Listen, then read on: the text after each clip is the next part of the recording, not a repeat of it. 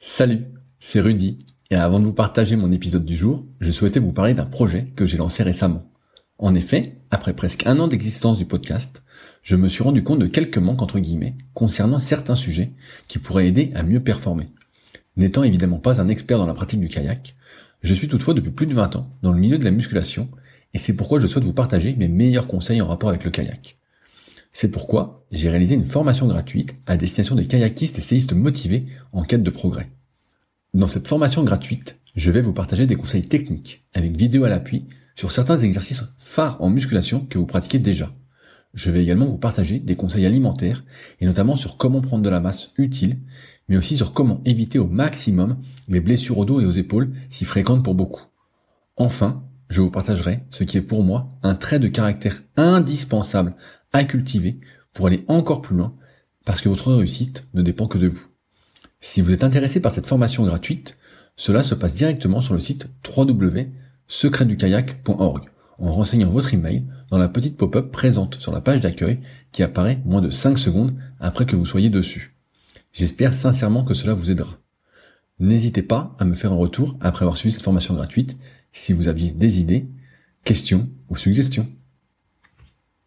Salut, c'est Rudy et je vous souhaite la bienvenue pour ce nouvel épisode des Secrets du kayak.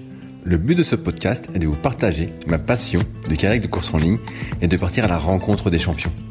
Qui sont-ils et que font-ils pour performer au plus haut niveau? Aujourd'hui, je vous partage la conversation avec Benoît Bayeux, véritable passionné de kayak et entraîneur depuis 30 ans au club d'Angers.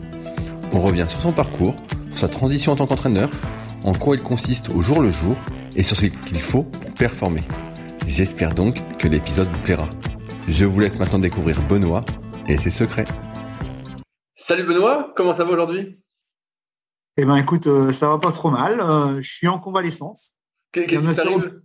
Ben, Je viens de me faire opérer euh, d'une épaule, l'usure du kayakiste, tu vois, 50 ans, des petites douleurs, et je me suis fait opérer de la preuve des rotateurs, suture des ligaments.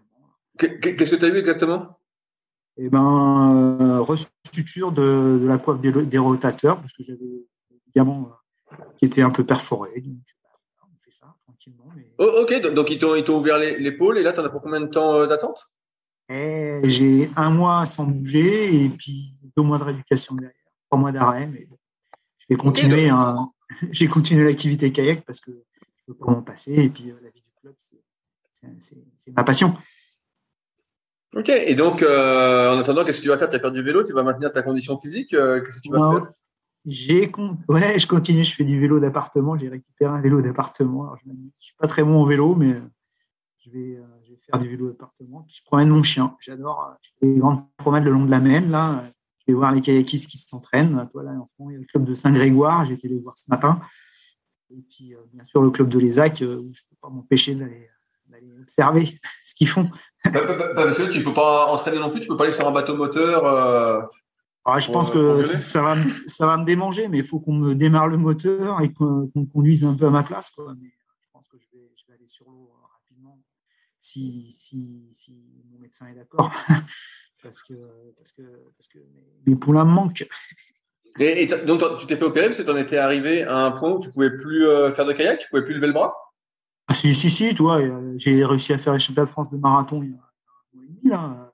Si, si, je peux faire du bateau, mais c'est douloureux et je sais qu'à l'avenir, en vieillissant, bah, voilà, si tu ne prends pas soin un peu de toi, euh, ça, ça, va être compliqué pour plus tard, quoi. Donc, euh, bah, ok, bah, j'espère que ça va, ça va le faire, mais a priori, tu l'as pris à temps. Aujourd'hui, on fait ce podcast parce que on s'est vu au championnat de France à Vichy. Et euh, j'ai senti euh, la passion euh, du kayak en toi. Et ce qui m'intéressait plus particulièrement, c'est que ça, si j'ai bien compris, ça fait pratiquement 30 ans que tu entraînes au, en kayak. C'est bien ça? Voilà, c'est ça, oui. Ouais, ouais. tout d'abord, je voulais quand même, parce que moi je suis un passionné du kayak, mais tes podcasts vraiment m'intéressent beaucoup et on apprécie énormément dans, dans, mon petit monde là avec les copains on écoute, on se conseille les podcasts. Et je voulais te remercier parce que je trouve que c'est le travail que tu fais, c'est génial.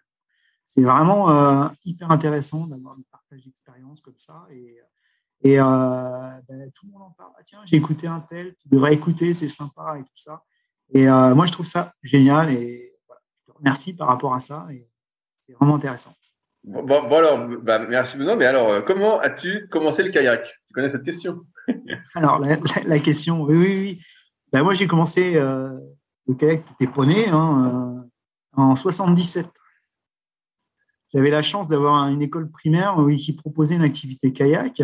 Alors, c'était, il commençait ça à partir du CE2, mais moi, j'étais en CE1 et je voulais en faire avant.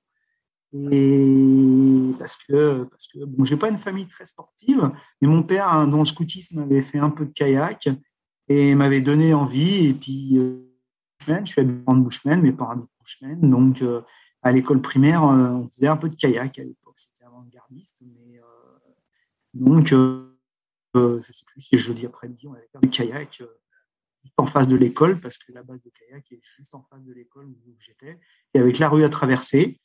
Alors, à l'époque, on n'était pas dans la base, je ne sais pas si tu la connais, mais la base, la base de Bushman. On était euh, dans, un vieux hangar, euh, au long de la Maine, près du camping. Et les bateaux étaient euh, comme ça, rangés au bord de la Maine, accès direct pour tout le monde. Donc, bah voilà, c'était une autre époque. Et j'ai commencé le kayak comme ça, et puis ça m'a plu, et j'ai pris ma licence au club après. Et voilà, quoi.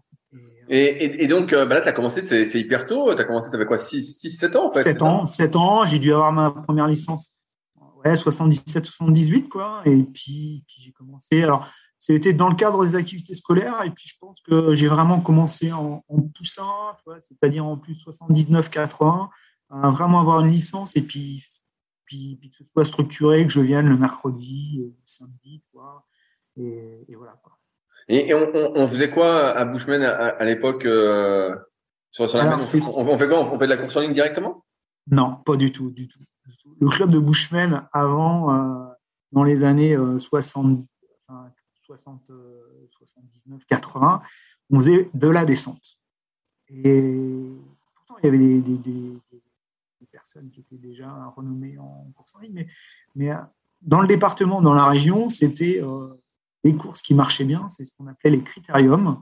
C'était des petites courses euh, qui, avaient lieu euh, bah, dans toutes les bases du département. Ça allait de Saumur au Poncé, Tiercé, euh, la Poussonnière, des, des, petits bleds où il y avait des clubs de kayak et on faisait des courses en bateau de descente.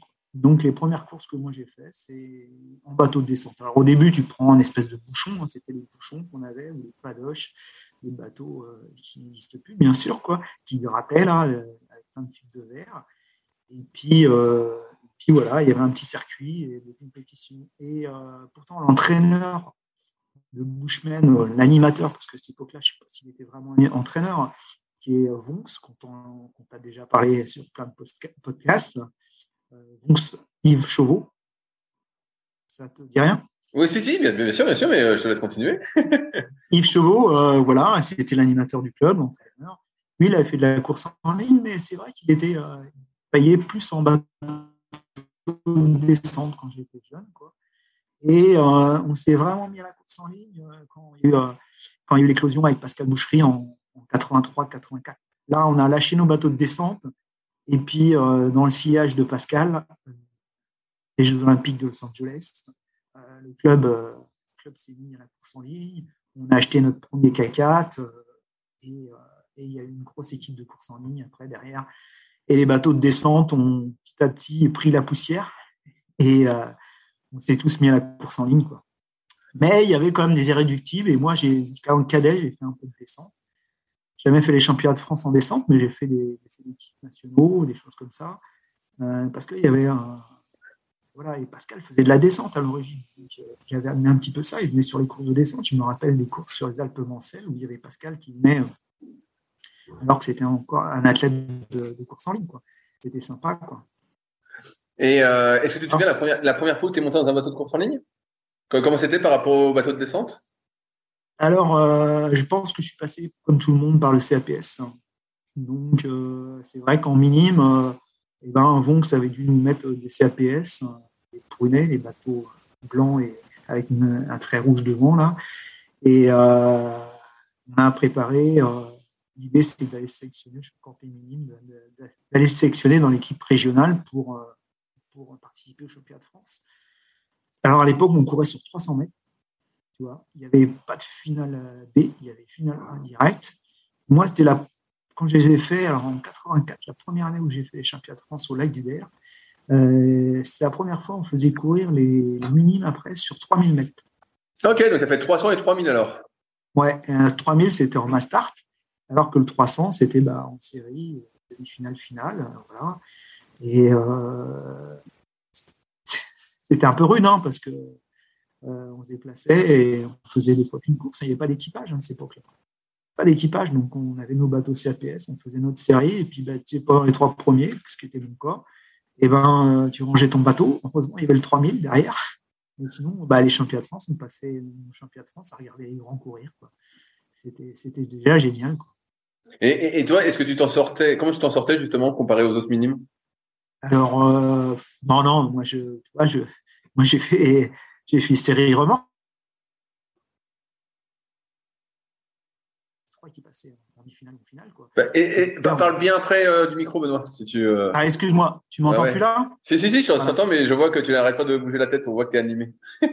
D'accord, excuse-moi. Oui, j'ai fait ma première course en minime, j'ai fait série remorque, c'est sûr. parce que, mais je suis revenu plus fort pour essayer de passer en cadet. Et alors là, en cadet, c'est le championnat de France des clubs. Et bah, là, tu fais du cadet dans un vrai bateau. Alors à l'époque, c'était des lanceurs, euh, des DDR, des choses comme ça. Et euh, on faisait des, des courses en équipage, donc ça t'offrait un petit peu plus de possibilités. Moi, je me rappelle euh, mes premiers championnats de France club à Boulogne-sur-Mer. Bah, j'ai couru en K2, en J'ai fait finale B, des choses comme ça, mais pas, pas des gros résultats. J'ai performé plus que ça, quoi. Qu'est-ce qui te plaisait dans le fait de faire du, kayak? Parce que euh, pour ceux qui ne connaissent pas, tu n'as pas le gabarit euh, du kayakiste, tu es plutôt euh, petit. ah oui, je suis petit. Et, normalement, voilà. 1m68, 83 kilos. Voilà, mieux, vaut être grand, avec des très longs bras. et ben, j'aime bien, j'aime bien l'idée. Ouais, de base? Ouais, mais j'aime bien l'idée de se dire que tout le monde a sa chance. Et bah, tu as interviewé Bernard Bréjon, par exemple. Il n'était pas bien plus grand que moi. Bon, il était plus épais que moi. Il, était, était, avait un grand tronc. Mais euh, moi, j'ai vu des, petits, des, champions monter sur les podiums. Euh, qui a été une, idole, entre guillemets, il est grand, mais c'était par un gabarit exceptionnel. Donc, euh, bah, on compense autrement et puis on a un rapport poids-puissance euh, qui peut être intéressant. Euh, moi, je pense à des athlètes aujourd'hui comme Kylian Koch, qui ne sont pas des grands athlètes, bah, qui s'en sortent. Donc, c'est important de pouvoir laisser sa chance aux grands. Et moi, toi, en tant qu'éducateur, j'aime bien, je ne juge pas sur le physique et je vais pas toujours dire, ah bah tiens, je m'intéresse à lui parce qu'il est grand, il est fort. J'aime bien aussi, il y a le caractère, il y a le toucher d'eau, il, y a, plein de facteurs qui font qu'aujourd'hui, Bien sûr, un Bocara, il fait 2 mètres et on est la longe chapaillet, ça va, ça va plus vite que quelqu'un qui fait 1m68. Mais euh, ne laissons pas uniquement l'activité kayak aux grands et aux balèzes. Euh, laissons, la, laissons le champ libre à, tous les gabarits parce qu'il y en a qui réussissent aussi. Je reviens sur, ton parcours. Donc là, j'en suis au championnat de France mini en cadet. Euh, comment ça se passe euh, la suite? Est-ce qu'à un moment, tu as euh, l'ambition de peut-être faire du haut niveau ou tu es assez vite calmé par ah. tes résultats? Alors, l'ambition, je ne sais pas si j'aurais rêvé parce que moi, j'ai toujours paillé dans le sillage de champions. J'ai toujours eu des champions autour de moi et c'était formidable de naviguer avec Pascal Boucherie, faire de l'équipage avec lui, de courir avec et des Jean-François Briand de l'époque. Euh, euh, euh, Olivier, Boivin, Claudine Leroux, François Barou, toi, tous ces, tous, ces grands noms du kayak, ben moi j'ai navigué avec eux, j'ai eu cette chance-là, même tout jeune. Et ils me faisaient rêver. Hein. J'aurais effectivement les Jeux Olympiques, ça aurait été un rêve, quoi. Mais vite, je me suis dit, ce ne sera qu'un rêve. Et par contre, par contre, par contre, tu peux accompagner les sportifs vers ce rêve-là, pas que d'ailleurs. Et euh, c'est ça qui me, me passionne. Quoi. Et accompagner, accompagner les sportifs aujourd'hui. J'aime bien naviguer avec eux, naviguer dans leurs vagues. Tout le monde te dira que je suis un clébard dans la vague. Même quand j'adore naviguer, par exemple, dans la vague de Vanilla, ça j'adore ça. Euh, et euh, mes, mes, poulains, euh, je viens de la porte ou Titon le Maignan, sur une B1, je vais suivre leur vague. C'est super intéressant. J'adore, j'adore les suivre, mais j'ai jamais eu le potentiel de pouvoir espérer plus. Et, puis, puis, très bien, quoi. Très bien. Super. J'ai côtoyé. J'allais te dire, Benoît, justement, donc et finalement, donc là, moi, je vois que depuis que t'es gamin, bah, t'es passionné de kayak, tu parles des champions euh, vraiment avec passion, tout ça. T'as as vécu quand même, euh, tu vis quand même, euh, et on va y revenir si on va dérouler le, tapis, mais un peu un rêve. Est-ce qu'à ce moment-là, tu te dis justement, bah tiens, j'ai pas le potentiel pour performer, je n'arrive pas à performer plus haut niveau, je vais devenir entraîneur de kayak. Est-ce que tu te dis ça tout de suite? Ben non, parce que dans, dans les années dans les années 80, si tu veux, le professionnalisme dans le monde du kayak, c'était pas c'était pas c'était pas l'idée quoi. Et moi mes parents m'ont toujours dit euh, et ça me fait marrer aujourd'hui euh, ça te fera jamais bouffer le kayak. Donc euh, voilà. Et donc bah, le premier levier quand ça marche pas à l'école on dit bah, on va supprimer les heures de kayak les entraînements de kayak quoi donc moi le brevet des collèges c'était un peu compliqué on m'a dit bah si t'as pas le brevet des collèges tu iras pas au de France je peux te dire que c'est motivant hein Et voilà, et pourtant, moi, je me suis jamais entraîné à cette époque-là énormément. C'était deux, trois fois par semaine, maximum. maximum. Voilà.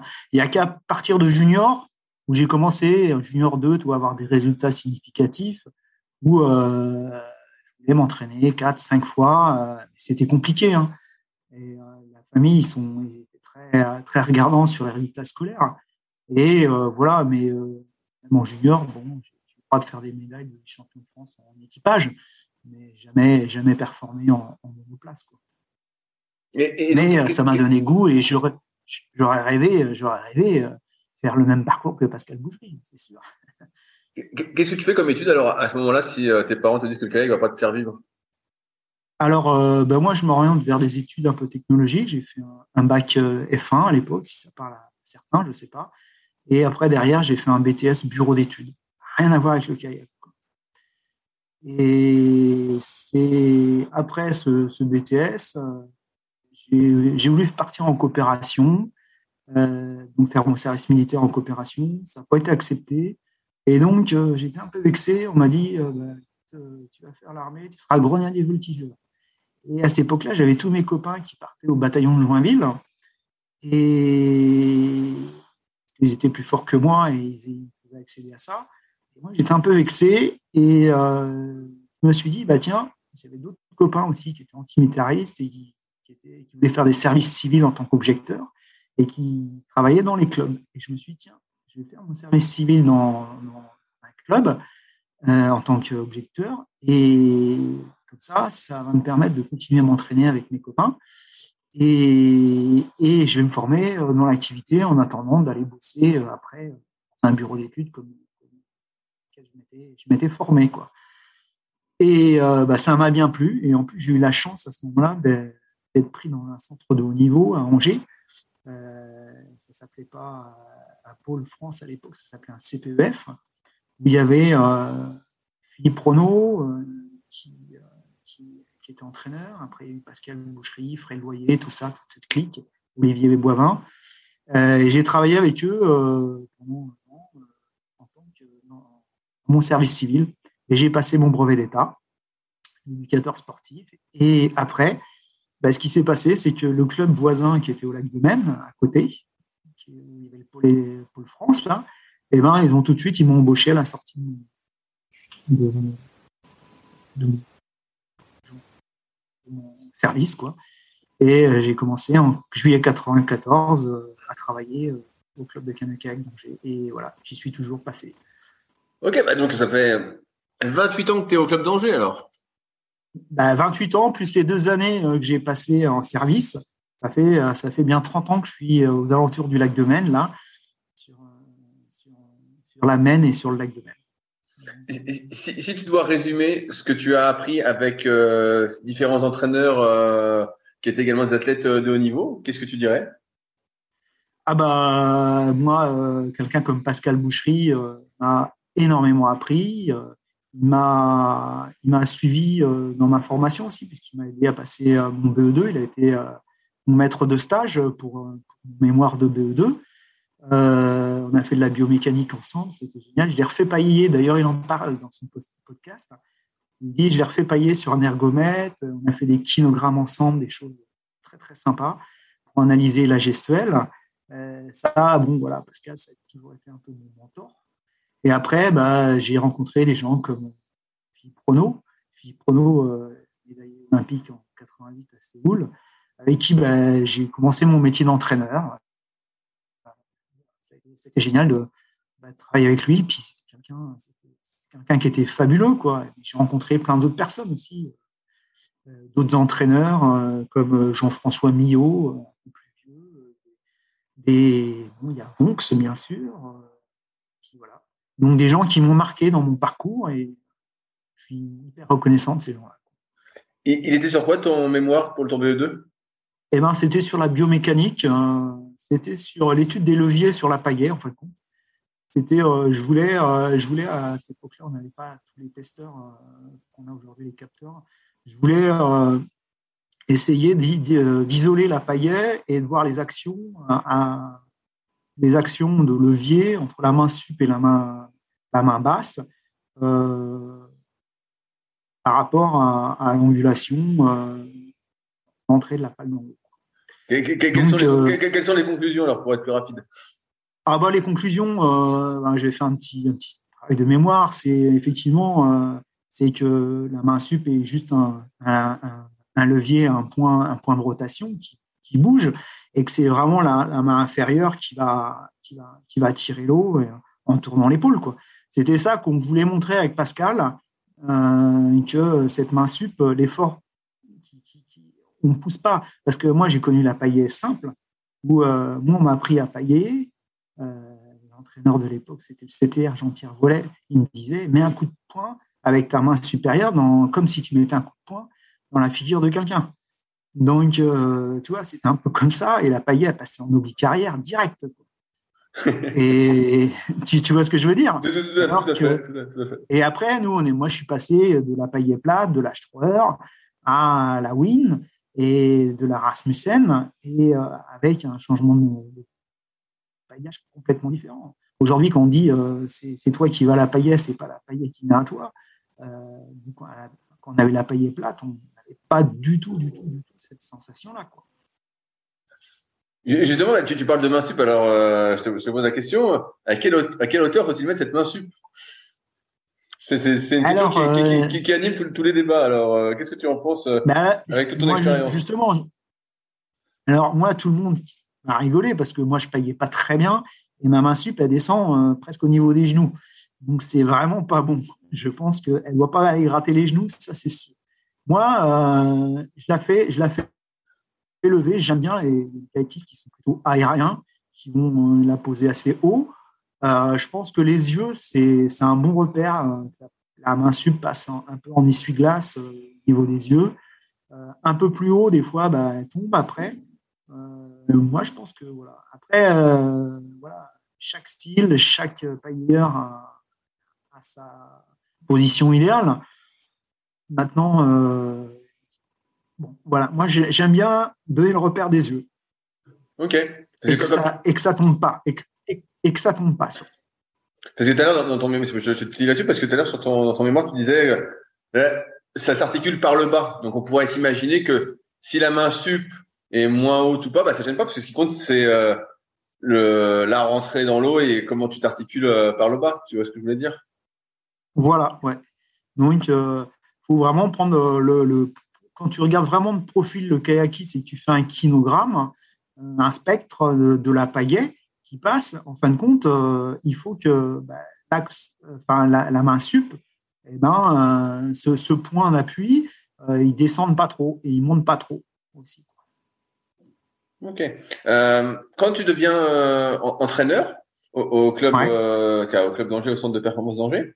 Euh, tu es, en charge de quoi? Tu entraînes directement des personnes qui veulent atteindre le plus haut niveau? Tu commences par les jeunes comme ton entraîneur? Alors, euh, ouais, c'est ça. Nous, dans les clubs, on prend tout le monde et euh, on fait de l'alimentaire aussi. Hein. on fait du scolaire, des centres aérés, euh, des colos. Et à côté de ça, ben, il y a le sportif, il y a le côté sportif, le club. Mais moi, 95% euh, des, gens que j'entraîne, c'est des athlètes de club. Après, toi, tu parles des 5% euh, de jeunes qui vont performer et qui vont aller vers, vers le haut niveau ou au moins accéder au haut niveau. Moi, aujourd'hui, 28 ans de carrière au CKCA, les athlètes qui sont entrés en, équipe nationale, sur les doigts des deux mains, voilà, même d'une main, une main et demie, quoi, on va dire. Quoi.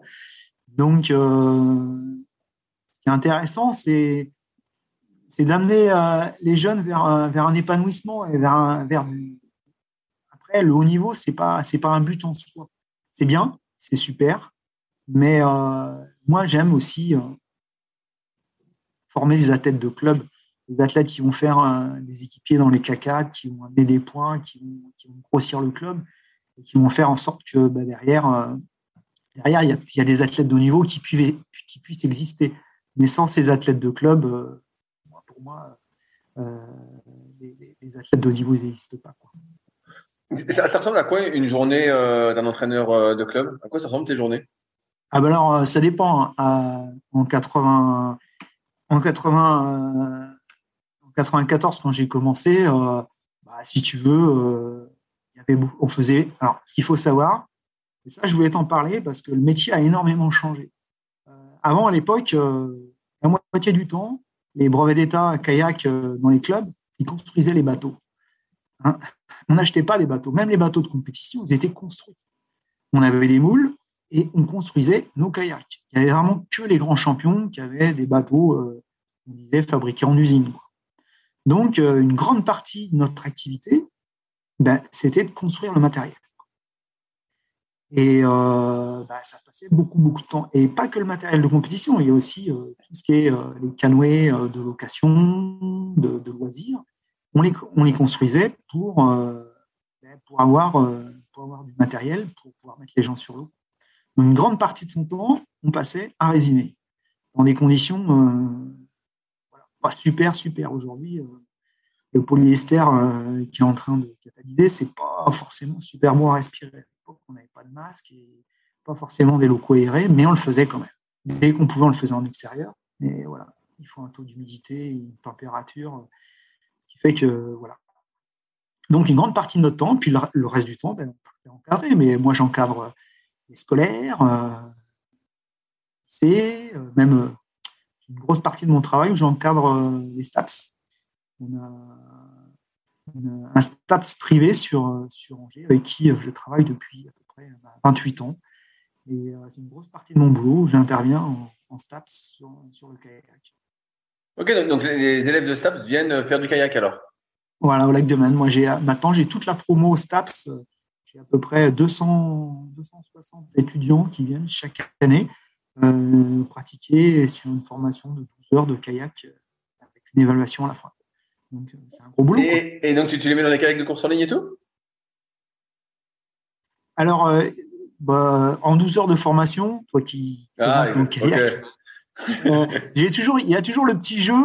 allez, je vous mets, je, leur, je, leur, dis souvent, je vous mets un bateau de course en ligne. Si vous tenez 5 secondes, je vous rajoute un point à votre note. il y en a très peu qui arrivent. c'est la petite carotte, c'est sympa. Quoi. ils sont dans quoi Dans des bateaux plastiques alors?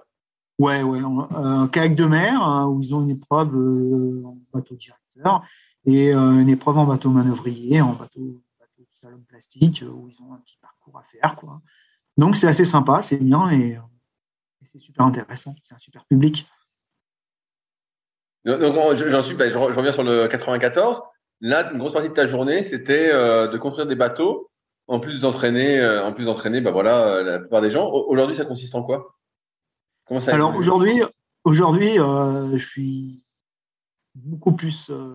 mon travail évolue vers une tâche administrative. Déjà lié aussi à mon handicap physique, là, à mon épaule, ça va, ça va, ça va empirer dans ce sens-là. Donc, je suis plus derrière un ordinateur, des fois, un peu trop, et à faire de la compta, à faire, à préparer des, bilans, des, comment s'appelle, des dossiers de subvention, des, des choses comme ça. Et, et des plans d'entraînement, des choses comme ça aussi. Mais et puis l'autre partie du temps, euh, encore, euh, heureusement, je suis sur l'eau, en bateau moteur ou en kayak. Ok, mais, mais euh, un, club, c'est une association normalement. Il n'y a pas un secrétaire, trésorier, président qui, qui, qui, gère justement, bah, je sais pas, là tu dis les, dossiers, la compta, tout ça. C'est à l'entraîneur de faire ça normalement?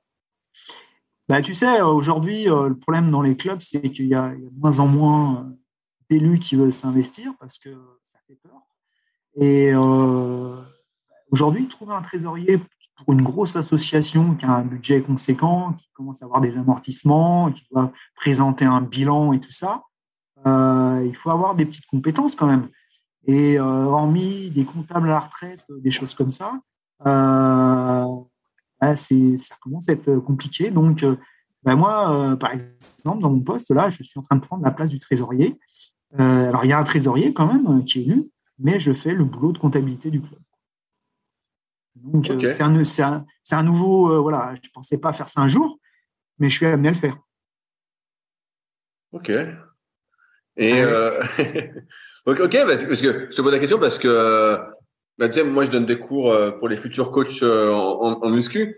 Et quand les, quand les, comment, les élèves s'entraînent à la formation, tu sais, ils s'imaginent tous qu'ils vont entraîner, ils vont passer leur temps à entraîner, et puis surtout à entraîner des, des gens qui en veulent, quoi. Tu vois, vraiment un peu comme comme je disais au kayak tout à l'heure, je, je, te titillais, mais euh, voilà, des gens qui ont vraiment envie de s'entraîner, voir des athlètes de haut niveau, tout ça. Puis je leur dis, bah non, la réalité, c'est que vous allez entraîner euh, la personne qui travaille, euh, qui peut venir trois fois par semaine, une heure, euh, s'entraîner en salle de musculation, ou qui vient vous voir deux fois par semaine parce qu'il veut préparer un marathon ou un 10 km, voilà.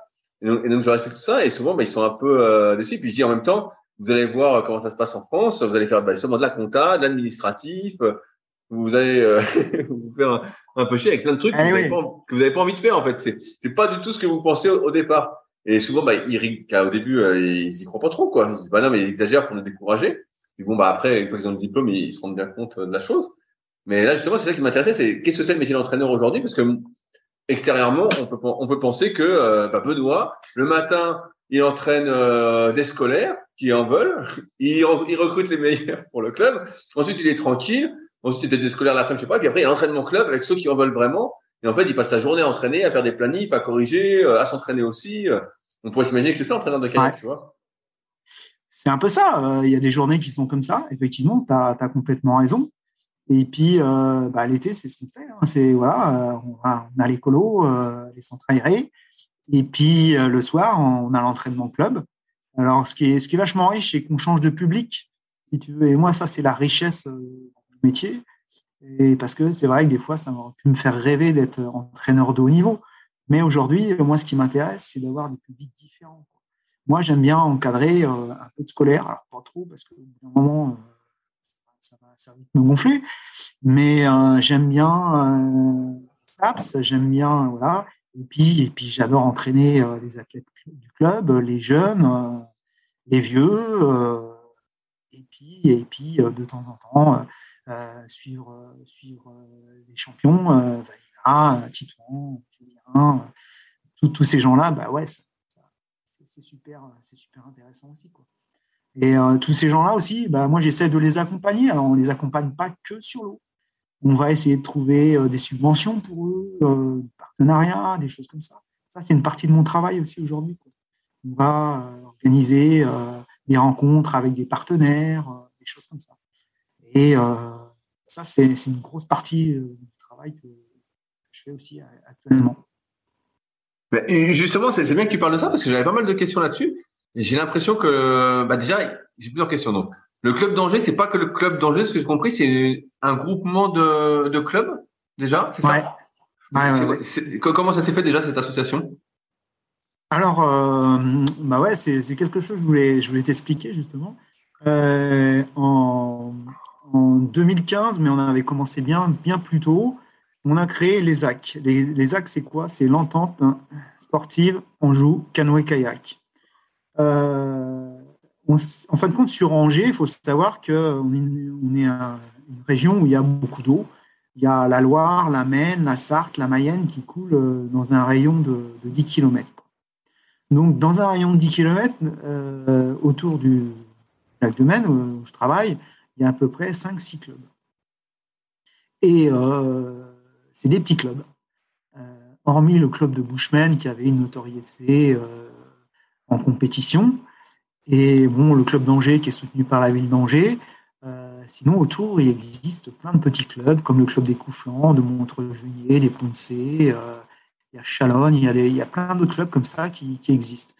Et euh, avec des collègues qui travaillaient dans ces clubs-là, on s'est dit, bah, c'est un peu dommage, on a des jeunes euh, et on, est en train de se les piquer euh, parce qu'on a un équipage à faire, on a un K4, et surtout avec la génération 2000, euh, où on a eu quand même un petit baby boom et on a eu quand même pas mal d'athlètes dans les clubs qui sont arrivés. Et on s'est dit, ben, en cadet, alors qu'ils ont couru en minime ensemble avec la région, est-ce qu'il serait pas mal de, de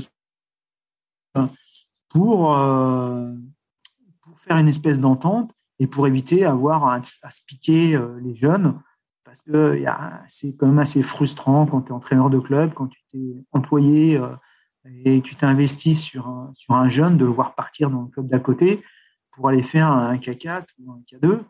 Euh, c'est toujours un peu difficile à vivre. Ça j'ai vécu ça dans un sens, mais comme dans l'autre aussi.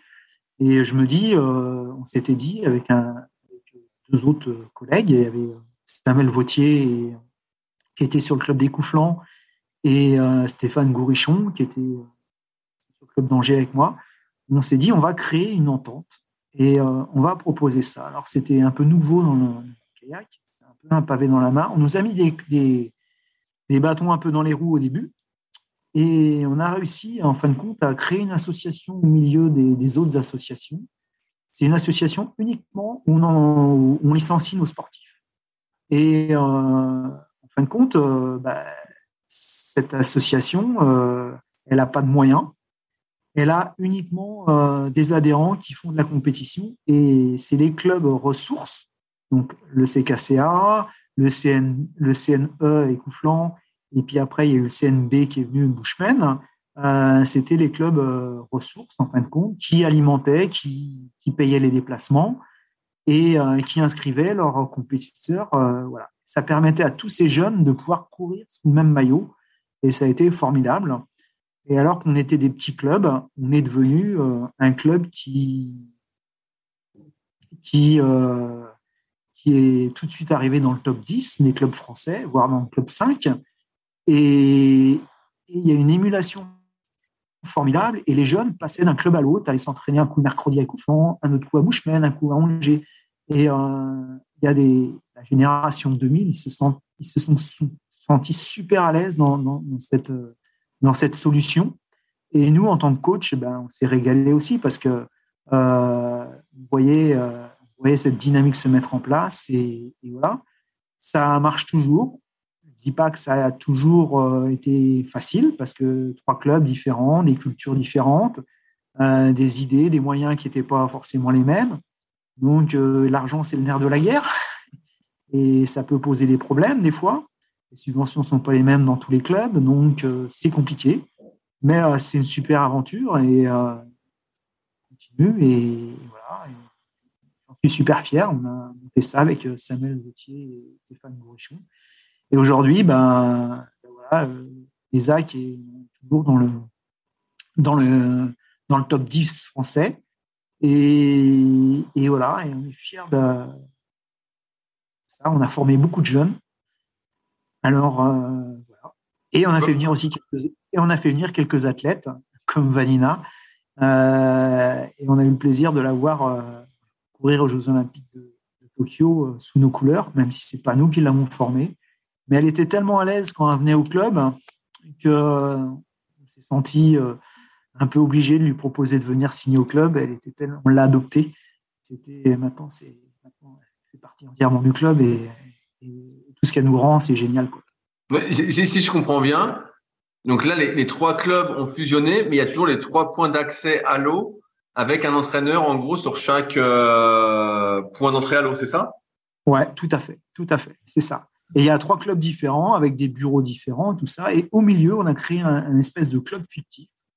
Et tu vois, Bushman-Angers, il y a 5 km. Hein. Bushman, euh, Lac de Maine euh, et il y a aussi 5 km par l'eau. Donc, euh, souvent, on monte, on monte ensemble le, samedi et on se retrouve sur l'eau.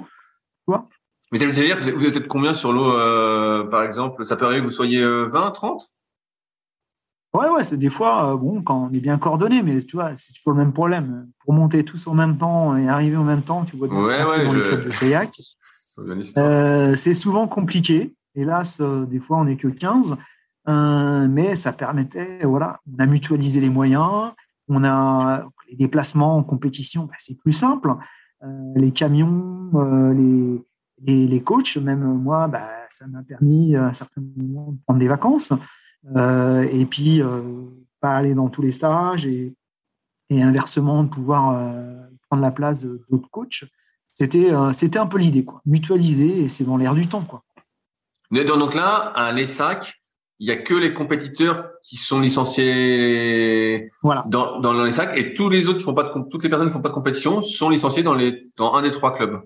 C'est ça? Voilà. Et, et, voilà. Et dans les AC, en fin de compte, ils prennent leur licence à l'ESAC, mais ils gardent une cotisation et ils sont quand même adhérents du club ressources quand même aussi. Ok, d'accord. Voilà. Et euh, tu parlais des, sponsors, justement, bah, j'ai vu que euh, j'ai cru comprendre que ça recrutait à l'ESAC. Bah, comme tu dis, Vanina qui, avait signé chez vous. Et comment ça fonctionne cette recherche de sponsors? Est-ce qu'il y a une personne qui est dédiée justement spécialement euh, à trouver des sponsors pour euh, les athlètes qui performent au plus haut niveau, pour qu'ils puissent justement avoir du temps pour s'entraîner Comment ça fonctionne?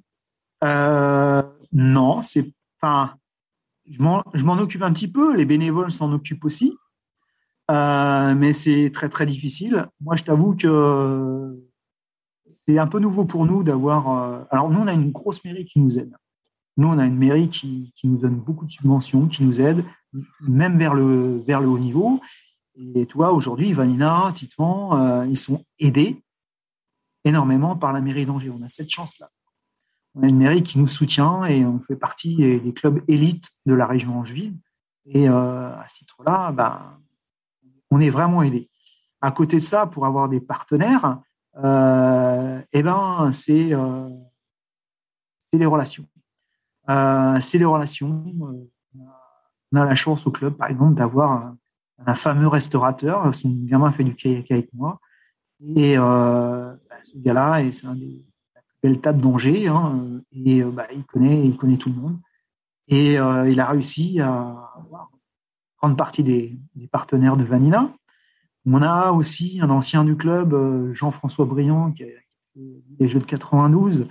D'ailleurs, qui était équipier de Pascal aussi, un ancien de Bushman, qui à la police, et à la fédération de la police et qui a réussi à avoir une convention pour Vanina avec la mutuelle de la police, des choses comme ça. Ça marche comme ça, euh, avec les relations, le bouche à oreille, et on arrive à trouver. Euh, mais euh, je t'avoue que la lumière des Jeux Olympiques, ça nous a énormément aidé. avant, c'était compliqué. pourtant, j'avais des jeunes qui performaient, qui ont, fait championnat du monde junior, qui marchaient bien, qui étaient en équipe. Mais des, partenaires, c'est compliqué. Et dès qu'on a eu euh, l'éclairage de, de, Vanina avec les Jeux Olympiques, bah, ça nous a amené quand même, ça nous a ouvert beaucoup plus de portes. Par exemple, là, euh, on a réussi à faire financer, euh, c'était à Vichy, quand tu as vu le, cadeau de lequel a couru Valina et Pauline, ont été entièrement payés par un, partenaire qu'on a, trouvé. Quoi. c'est génial, quoi. Et ça, c'est pas évident à trouver, quoi. je viens de croire. Hein. je te posais la question euh, comment ça fonctionnait parce que ça me paraît euh, pas facile du tout. ouais, c'est compliqué, mais après, euh, ce qui est bien, c'est riche. On a toujours des parents, des parents de gamins qui viennent t'aider, qui viennent donner un coup de main et avec qui tu, tu, tu, tu, noues des relations vachement fortes. et qui t'aident. Moi, j'en ai rencontré plein, plein, plein dans ma carrière et c'est génial. Ça, ça crée des liens et, et après, c'est génial, c'est passionnant. tout à l'heure, tu parlais justement que tu pouvais prendre des vacances, pas forcément aller sur des stages. Et je voulais justement parler de cette problématique, entre guillemets, des stages. Comment ça marche pour organiser un, stage quand tu es entraîneur de club? Est-ce que c'est, parce que j'avais cru comprendre que c'était de plus en plus dur par rapport aux normes de sécurité euh, Est-ce que je me trompe ou euh, ça peut se faire euh, facilement? Tu peux dire demain, j'arrive, on fait un stage avec Belette par exemple, ou c'est beaucoup plus compliqué que ça? Alors, normalement, non. C'est vrai qu'il y a une dizaine d'années, on a eu des contraintes de jeunesse et sport qui, on doit faire une déclaration. Quand on fait un stage, on doit faire une déclaration. Je t'avoue que quand tu fais un stage avec des jeunes, euh, des mineurs et tout ça, dans un cadre bien, voilà, oui, on fait cette déclaration. Après, quand tu fais un stage avec Belette, avec des grands, euh, des fois, on oublie de la faire. Cette déclaration. euh, moi, c'est pas le plus dur. Aujourd'hui, le plus dur pour organiser un stage, c'est euh, la concordance de tous les emplois du temps.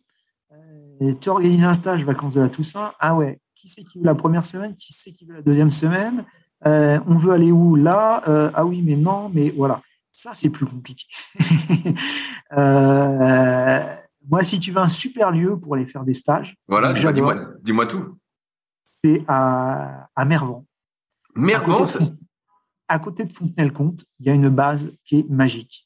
Tu as des hébergements qui donnent au bord de l'eau, tu as un bassin de rêve, as alors, moi, c'est les, les, athlètes qui m'ont fait découvrir cette Mais, mais, mais c'est où ça dans, dans, la France? J'ai pas une de garde sous, sous Fontenay-le-Comte, c'est Fontenay-le-Comte. C'est en Vendée, Charente, là. Voilà. Il, fait, il fait pas chaud euh, bah, écoute, à, la à la, Toussaint, euh, quand, avec le réchauffement climatique, c'est nickel. Hein. Il n'y a pas de problème. Hein. Mais il n'y a, y a, pas, y a, y a, pas de, y a pas de vent, le bassin est bien plat et tout? Et ouais, tu es, es en, en, plein cœur d'une grande forêt.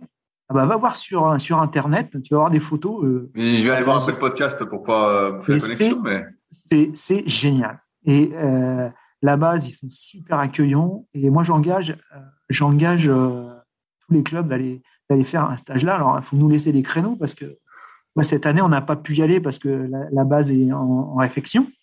Mais on a réussi à faire des stages super. Et à une grande forêt, tu peux faire plein de VTT d'APPN et un, club, un mur d'escalade, des choses. C'est vraiment génial. génial. Quand, quand, tu dis la base, il y a aussi euh, salle de muscu, euh, tout ça? Alors, sur la base même, il n'y a pas la salle de muscu. On allait à Fontenay-le-Comte, mais tu arrives à, à, t'avoir des, des, créneaux dans, dans à 5-6 km.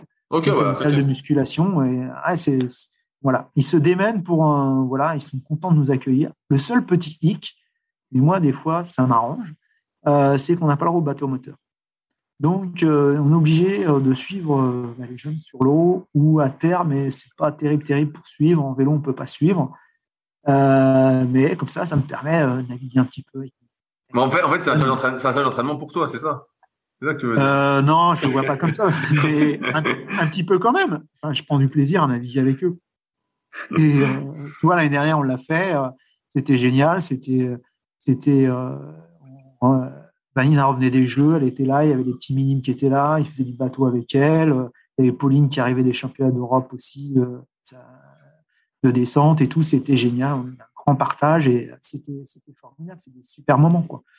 Où tu as les petits avec les grands, les champions avec les, les, athlètes de club qui font de l'équipage et tout, c'est génial. Quoi. Ça, c'est la vie du club et tout le monde fait à bouffer, tout le monde fait la cuisine. Et puis il y a Julien Delaporte qui prend sa guitare et qui met le feu euh, le soir à la veillée, c'est génial. Quoi. justement, là, tu parlais de ça, je voulais, je voulais t'en parler euh, et en parler bah, à ceux qui écoutent. Moi, là, en ce moment, je suis à, à Bagnoles, donc là où il y a eu euh, les Jeux Olympiques en 92 pour l'aviron. Euh, et en ah fait, je, je, connaissais pas, et donc bah, j'ai là j'y suis depuis euh, 4-5 jours, c'est encore une journée.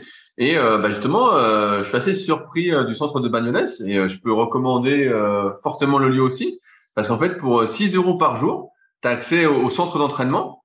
Et donc le centre d'entraînement à Bagnoles, euh, c'est assez énorme. C'est euh, donc il y, a une salle de muscu euh, d'extérieur, donc vraiment une grosse grosse salle de muscu d'extérieur. Il y a un terrain de foot, bah, voilà, pour ceux qui veulent jouer. Il y a des terrains de tennis paddle, donc euh, qui est un peu le nouveau truc à la mode. Il y a une autre salle de muscu donc à l'intérieur. Il y a deux piscines. il y a donc un club d'aviron, donc il y, en a plein. Il y a un club de kayak, donc le club de kayak est assez gros. Ils sont entraînés par Albert Albert Corominas. Je sais pas si toi qui sais, c'est un gars qui a fait du marathon et qui fait pas mal de surski maintenant. et hier, hier, par exemple, bah, les, les, jeunes se sont entraînés. Et donc c'était assez, moi qui suis pas trop dans l'univers des clubs de kayak, tout ça, c'était assez surprenant de voir qu'il y avait 18 K1 sur l'eau, 7 K2 et 2 K4 quoi. Que des jeunes quoi, que les, les enfants. c'est super. Donc je me suis dit c'est énorme. Et puis après tu as les adultes qui s'entraînent. Bah là, il y en a qui viennent comme ça. Et, euh, et pareil, bah t'as sauna, hammam, euh, t'as vraiment accès à tout. Et seulement pour 6 euros par jour. C'est mieux que Temple sur l'autre. Hein. Bah j'ai jamais été à Temple justement, euh, donc je sais pas trop. Mais là pour 6, 6 euros, ah par 6 euros par jour, t'as accès à tout ça.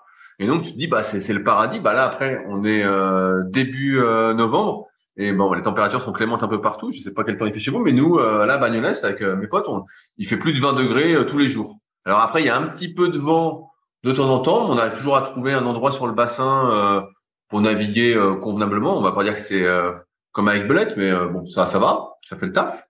Mais je trouve que c'est super parce qu'en fait tu es là. On a pris un appart à 300 mètres à pied, c'est pas très cher comparativement à la France, et euh, tu vas au club et puis tu, tu peux y passer la journée si tu veux.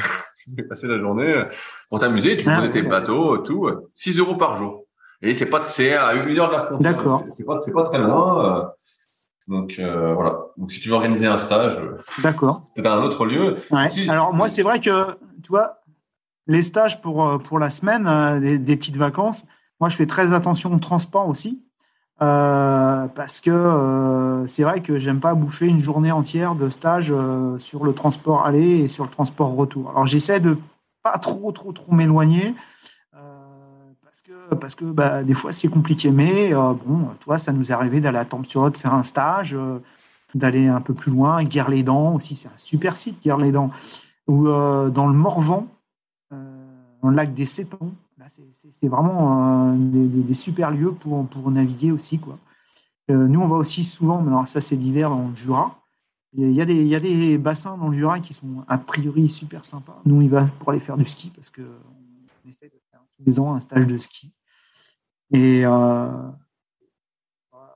est-ce est que, que, tu as déjà été à, Séville euh, voir comment était le bassin? Parce que là c'est un peu la destination à, la mode je vois l'hiver pour beaucoup mais euh, je me dis qu'il doit y avoir beaucoup, beaucoup de monde sur l'eau et que ça doit pas mal bouger. Euh, qu'est-ce que tu as des retours? Non. Alors, par contre, j'ai des athlètes de chez moi là, qui, me, qui me disaient là, qu'ils partent dans 15 jours euh, à Séville avec l'équipe de France. là. Et je me tâte de me dire, je sais pas si je vais, vais pas aller les voir. Je vais voir si je connais pas. Comme je suis en arrêt, je me dis, je sais pas. Je vais voir. ah bah voilà, comme ça, tu pourras, tu, pourras, tu pourras me dire. Ouais, ouais, ouais. Mais a priori, c'est vraiment j'ai eu, euh, il y a Titouan et Julien qui ont été navigués euh, l'année dernière euh, là-bas avec l'équipe belge et il paraît que c'est fabuleux quoi. C'est la ville du kayak là-bas. Ok, mais ouais, mais c'est parce que des fois je vois des vidéos, j'ai l'impression que c'est tout plat et je me dis bon bah ça a l'air ça a l'air nickel et des fois j'entends d'autres sons de cloche qui me disent bon bah ça doit peut-être bouger vu le monde sur l'eau ou les bateaux moteurs qui se croisent. Bah, il paraît que tout le monde a un kayak dans, dans son jardin et euh, hop, va, va naviguer le soir après, après le boulot. Euh, c'est un peu euh, l'esprit qu'on m'a dit. Quoi. C'est, on, va, on va naviguer comme on fait du footing dans les autres régions. Quoi. ouais, ça, ça, m'étonne pas parce qu'à Bagnolet, il y en a beaucoup là qui font du kayak. Hein. Vraiment, il y a vraiment, vraiment du monde sur, il y a du monde sur l'eau. Ça s'entraîne toute la journée, quoi. Donc, donc ça m'étonnerait bah, pas. Et, et, puis, la technique espagnole, ils ont tous de la rotation. Ah ils, ont, ils ont beaucoup de rotation, là, j'ai compris. Euh, dès que je les vois pas je vois que c'est des Espagnols. c'est sûr. Euh, il y, a un, y, a un autre point que je voulais aborder avec toi. C'est que souvent, dans les podcasts, j'ai été euh, surpris que les athlètes que, que j'interviewe, après leur carrière, arrêtent complètement la, la, pratique du kayak. Et je trouve ça assez surprenant parce que même si on va moins vite, même si on régresse, même si ça glisse moins, bah, dans le cas. Moi, euh, j'aime l'activité, hein, donc euh, que j'aille plus ou moins vite, je me dis, bah, si je vieillis, je prends un bateau plus stable ou autre chose. Euh, toi, justement, qui es dans le milieu depuis un moment, si j'ai bien compris, tu t'es jamais arrêté de, de pailler. Et pourtant, tu vas beaucoup moins vite que durant tes jeunes années. Eh ben, je te dirais pas ça. ah, bah voilà, dis-moi tout. J'arrive à être à peu près constant. Ah, je vais moins, moins vite que. Parce que là, tu as, fait les France, tu disais, donc tu es encore en train de t'entraîner et tu te prépares quand même un petit peu. Ouais, j'ai compté, j'ai compté. Ouais, j'ai compté, j'ai dû participer à peu près à une 80, 80 championnats de France entre le fond, le marathon, la vitesse. C'est énorme. Ouais, ouais, ouais, je, ouais. Alors, des fois, je m'amuse à, à, à, faire une chronologie avec les lieux et tout. Euh, des fois, c'est assez rigolo de, ce travail de mémoire. Et euh, ce, qui est, ce, qui est un, ce qui est intéressant, euh, bah, moi, j'ai comme je te l'ai dit, bon, j'ai jamais performé. J'ai fait quelques finales en, équipage, en senior en France, qui est de mon niveau pas mal, et c'était mon petit, mon petit exploit.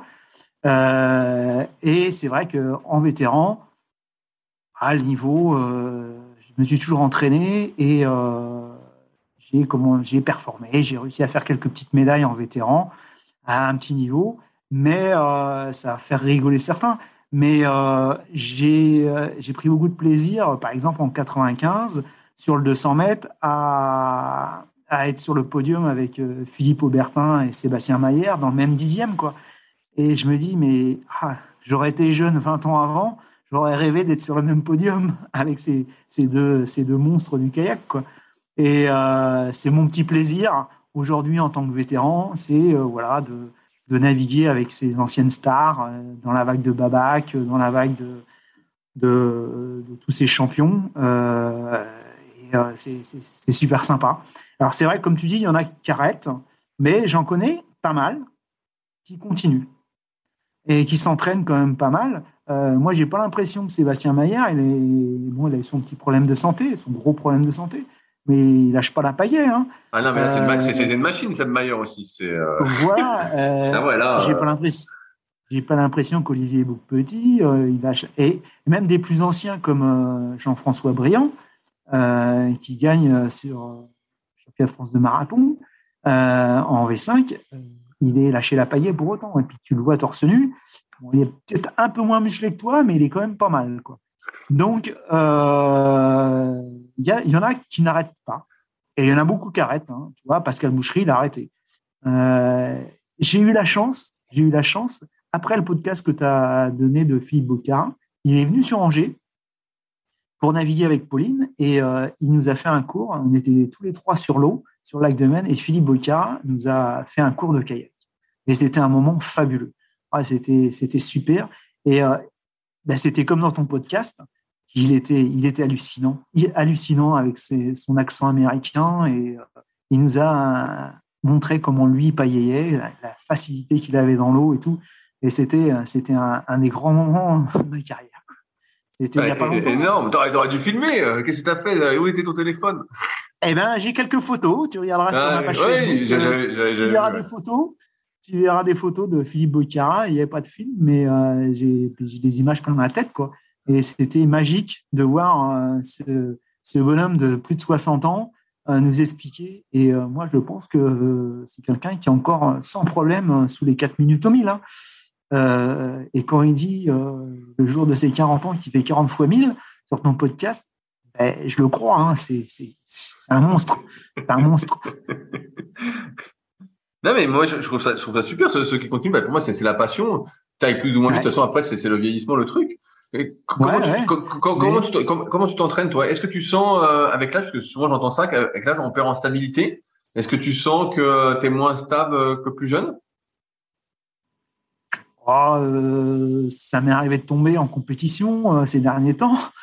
Mais plus sur des erreurs, non, non, j'ai jamais arrêté. Donc, j'ai jamais, je navigue toujours dans, dans des bateaux assez compétitifs. Euh, j'ai pas pris euh, des bateaux un peu plus un peu plus pépères qu'on peut trouver aujourd'hui pour, pour certains masters. Non, moi je navigue en CP et je suis relativement à l'aise. Je suis pour un as, mais je suis relativement à l'aise. Maintenant. et donc tu t'entraînes combien de fois par semaine normalement? Alors 4-5 fois par semaine. Ah ouais, donc tu entraînes bien. Et donc tu fais bateau, tu fais aussi muscu, euh, cardio à côté, tout euh, ça? alors, ça va te décevoir, j'ai arrêté la muscu parce que moi, rien que de voir des, des, des, barres de décès, euh, j'ai les, les tendinites qui me poussent aux épaules. Bah, tu fais que des tirages, tu fais, tu fais des tirages, c'est pas grave. Eh ouais, ouais, mais bon. tu vois, pourtant, mon bureau, il y a la salle de musculation juste à côté. Je vais faire des abdos, j'aime bien le gainage et tout ça. Mais la, la muscu, hélas, ça me faisait trop mal. J'aimais bien ça quand j'étais un peu plus jeune. mais là, j'ai un peu lâché sur, sur le côté muscu parce que, parce que je me blessais souvent quoi, sur la muscu. Parce que certainement, pas, pas, j'ai pas eu des conseils. Bah voilà, c'est pour ça, évidemment. et, et, voilà, nous, c'était de manière un, un peu empirique qu'on faisait la musculation. Donc, des choses qu'on faisait pas très bien, pas forcément très très bien. Et, voilà, et je me suis rendu compte qu'en fin de compte, petit gabarit, euh, bah, je n'avais pas besoin de ça pour me maintenir à, mon petit niveau. Ouais, pour, pour t'amuser, tu n'avais pas besoin. Voilà, tu vois, mon repère, c'est, euh, tu vois, c'est, c'est moins de 2 minutes au 500 et, et 40, 41 secondes au 200, tu vois. Euh, voilà. Ça, ça, ça, me fait plaisir quand je fais, quand je fais ces petits chronos, même, même encore aujourd'hui. Donc. Euh, et est-ce que tu fais autre chose à côté du kayak? Parce que là, on parlait de muscu, mais est-ce que tu vas courir ou des trucs comme ça ou tu fais ah le kayak? Ouais, je cours, je cours beaucoup. Euh, c'est quoi beaucoup? Ouais, ouais. C'est quoi beaucoup, euh, Benoît C'est plusieurs fois par semaine? Alors, En ce moment, oui, parce que toi, ouais, ah ouais, là, roulé. les soucis d'épaule, j'ai voulu, euh, toi, je cours 4-5 fois par semaine parce que je suis ah ouais. Mais, oh, pas, pas, pas des. Mais, ouais. Après, euh, j'adore le ski aussi. Je fais beaucoup de ski J'adore ça. C'est mon deuxième sport préféré, quoi, après le kayak. et euh, j'adore ça. Le Massif central euh, et dans le Jura, dans les Alpes aussi, mais, et les Pyrénées. J'avais une, dernière, une vraie dernière question. En, introduction, au début du podcast, je te parlais justement que tu n'avais pas le gabarit pour faire du kayak. Et euh, bah, les sacs, tu as, Pauline et Vanina qui n'ont pas spécialement le gabarit, euh, qui font mettre 60 toutes les deux de, de mémoire. On va le gabarit. Toi qui as entraîné bah, donc beaucoup de personnes depuis depuis 30 ans, euh, en dehors justement de ce facteur euh, taille, euh, est-ce que j'ai envie de dire, j'ai croisé Pauline et je vois un peu ce qu'elle met, Vanina, bon là je connais un petit peu aussi, et j'ai l'impression que ces filles-là, elles ont, euh, je sais pas comment on peut dire, du spirit. Elles, elles, ont une envie, tu vois, une sorte de, de spirit. Est-ce que ça, c'est quelque chose que tu arrives à déceler chez les jeunes que tu peux entraîner, qui viennent euh, pour leur première séance ou quoi, justement, euh, on pas le gabarit, mais qu'on cette envie et euh, ce, ce, spirit, qui est un facteur euh, également de réussite, tu arrives à détecter ça? Ben ouais, ça. Bon après, ça se détecte pas sur la première séance, c'est sûr. Alors c'est vrai que c'est plus facile de détecter un mec qui fait 1m80 en minime et qui va être fort là, comme un cadet en ce moment où passer junior d'ailleurs, qui fait 2 mètres là. Euh, c'est vrai que c'est des Paulines, des Vanina, c'est un petit peu plus difficile à détecter dans les clubs, mais euh, on les voit, c'est les jeunes qui sont euh, qui sont qui sont plus assidus, qui viennent régulièrement, qui posent des questions, qui sont intéressés. Et moi, au quotidien, moi, je vois les filles qui sont sur Angers s'entraîner. Euh, Pauline, c'est la première à la base et la dernière, euh, c'est elle qui ouvre la base et c'est elle qui la ferme. Après moi. Hein. Euh, moi, je suis là le matin, souvent à 8h30 et jusqu'à 19h30 le soir. Donc, c'est s'en sortent aussi par l'opiniâtreté, les, le sérieux, la motivation. Et moi, je trouve ça fabuleux aussi que ces athlètes puissent s'exprimer et puis aller vite aussi, quoi. Parce que parce que c'est bien. Après, euh, qu'il y ait des grands aussi qui performent, je trouve ça génial aussi. Hein, c'est super. Mais que tout le monde puisse performer, quoi. Comment est, le plan d'eau euh, chez toi? Est-ce que c'est plat? Alors moi je vais, moi je vais te dire, hein, il y en a ouais, qui vends-moi ton plan d'eau. pour moi c'est le plus beau bassin du monde. euh... bah, ça vaut pas avec belette, n'exagérons pas. Ah ça vaut pas avec belette, mais euh, voilà. Après, euh, il y en a qui vont me dire, euh, quand on a organisé, on a organisé les championnats de France, la dernière fois qu'on a organisé en, 2016 les championnats de France euh, sur le lac de Maine, euh, il y avait le samedi, il y a eu une tornade qui est passée, il y avait des vagues pas possibles et la course de C1 a dû être annulée et il y en a qui se sont blessés d'ailleurs. Mathieu courait encore, je crois à l'époque et bon, c'était un carnage. mais le lendemain à 8 heures du matin, le bassin était nickel. On a refait la course dans les meilleures conditions. Et euh, c'est vrai que le matin, euh, le lac de Maine, des fois, c'est un miroir. Euh, c'est vrai que quand le vent du sud-ouest se lève un petit peu, ça peut lever un petit peu au fond du lac. ou nord-est, à l'opposé, ça, ça peut lever aussi. mais ça reste un, endroit où tu peux toujours trouver des endroits abrités qui est super intéressant. Et puis, on a une réserve ornithologique. Il y a 110 hectares pour naviguer. Et, ah oui, c'est énorme. 110 hectares. Ah ouais. ouais.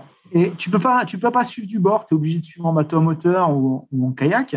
Mais il y a plein d'aménagements. Il y a un petit bassin de salom, un bassin de kayak polo, un bassin plein de balisages et des îles et des, deux grandes plages sur lequel là on a organisé la short race euh, en octobre là et c'est super. Hein. Tu as, une plage de sable en pente douce. Tu peux embarquer, débarquer, tu peux faire les exercices d'équilibre euh, super, super facilement sur cette plage. C'est vraiment, euh, moi je trouve que c'est un, bel endroit.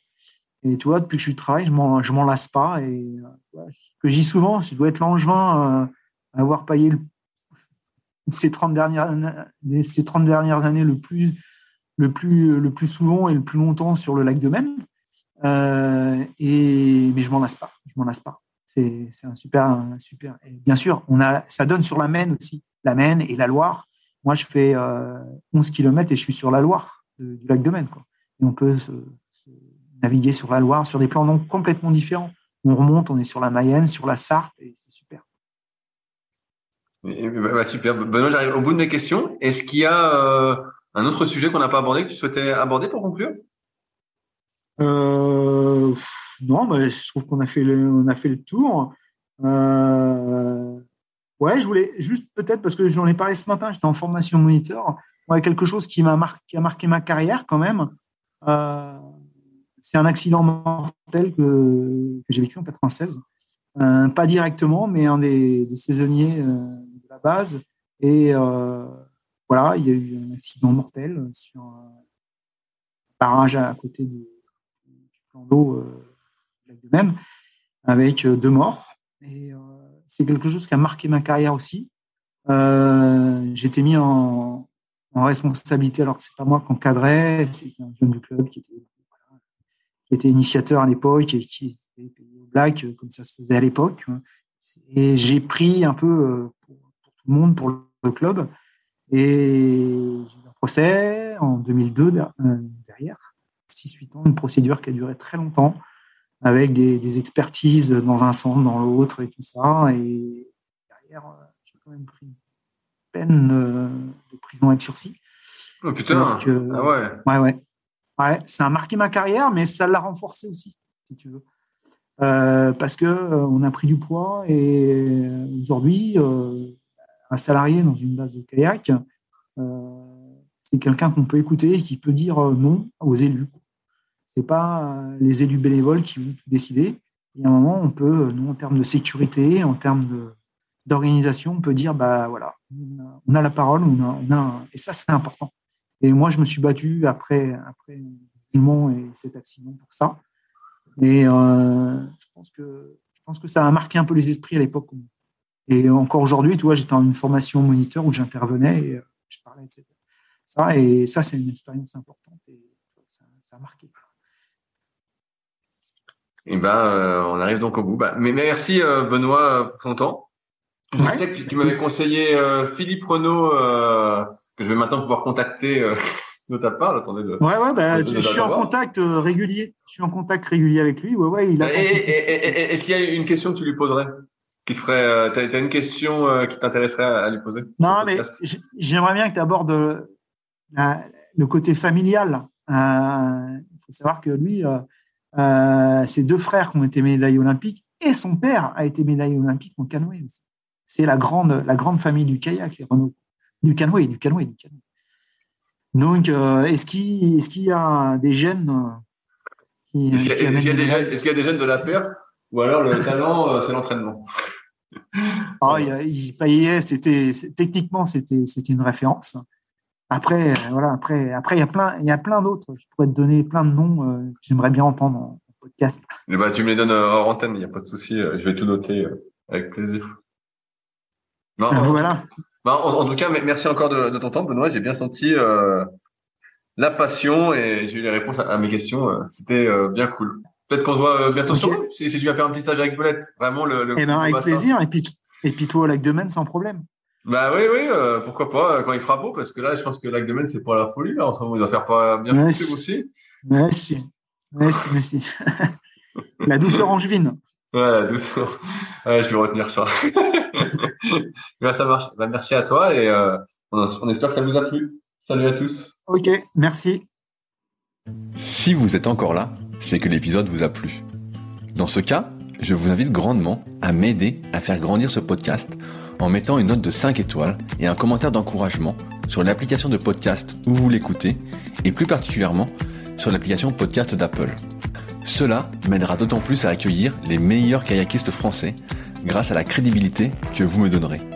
Enfin, vous pouvez retrouver la retranscription écrite de cet échange sur www.secretdukayak.org. En attendant, laissez glisser et à la semaine prochaine.